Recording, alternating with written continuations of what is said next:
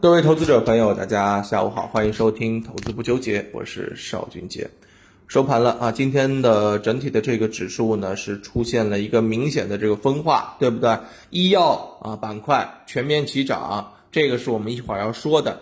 那么另外一方面呢，我们先来说一下一些热门板块啊，这个前期的一些高位的热门赛道全线重挫啊，半导体芯片、锂电、光伏全天大跌，对吧？呃，盐湖提锂、锂矿储能、光刻胶啊，稀土永磁也是出现了一些大面积的这个跌停啊。低位的政策友好型的一些啊这个赛道，比如说像工业工业软件呐、智能制造呀，倒是非常的不错，对吧？出现了一个上涨，当然是因为前面啊这个涨得少呗，对不对？啊，所以你看这个趋势应该来讲啊，切换的是比较明显的。那么中午的时候跟大家讲过，我们要对于整个医药板块再跟大家好好的捋一捋，因为从今天盘面当中我们可以看到啊，呃，受到疫情反复的影响，医药股是出现了一个全面的爆发，特别是在 CRO 啊、抗病毒概念啊这些东西当中是出现了一些明显的这个走高，但其实我认为这只是啊原因之一啊原因之一。为什么这么说呢？大家还记不记得啊？我们在前面几天跟大家聊过啊，整个。八月份啊，我认为可能会从机构抱团的这个角度来出发，而机构抱团的话呢，我们在整个嗯之前啊就给大家梳理过啊机构抱团的六个方向啊，不知道大家还记不记得啊？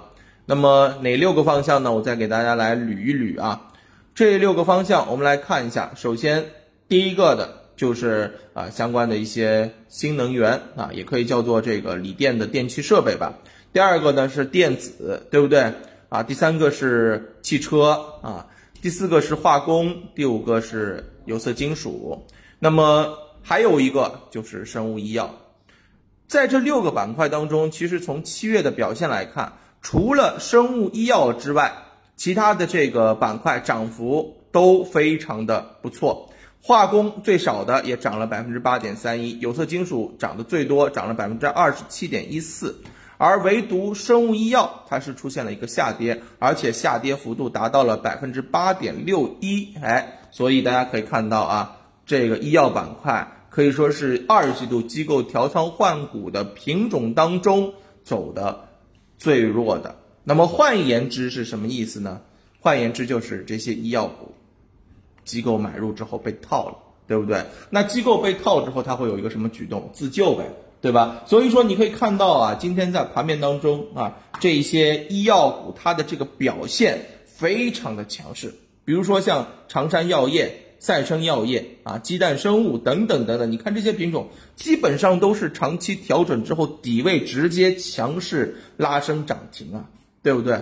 啊，你看这个坚决度是不是？而这种坚决果断，其实我们就可以看到了，机构就是在等一个机会，一旦这个机会等到了，那么在后面的表现是值得期待的，对不对？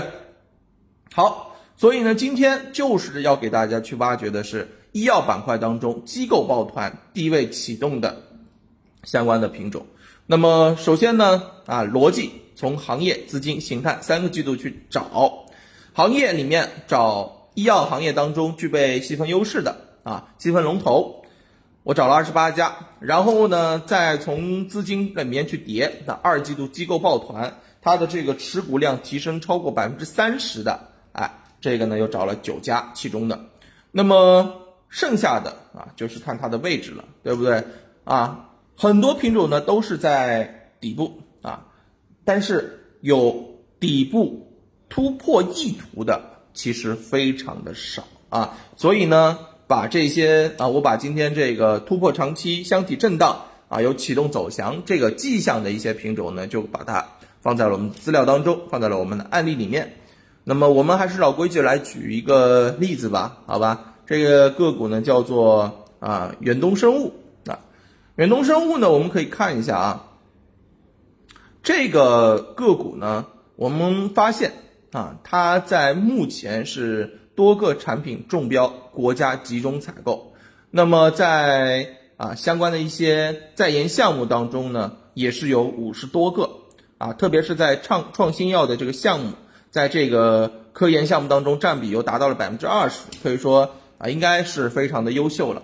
但是呢，即便是如此优秀，它的这股价并没有能够反映出来。为什么呢？这只个股啊，你可以往前拉一拉啊，此前是一路下跌下挫的位置是非常的高，好，跌下来了之后又经过七个月的一个长期的箱体震荡啊，但是呢，机构就喜欢拉这种品种，就喜欢玩这种品种。那么这只个股在二季度。私募加资管等机构新进到了它前十大股东当中，而且持股数量环比是增加到了百分之五十左右，哎，这个就很厉害了。关键是什么？关键是近五日资金还流入了超过两亿元，并且这只个股看到了今天是放量启动啊，已经站在了箱体之上，所以我认为很有可能短期的这个爆发力值得大家去关注啊。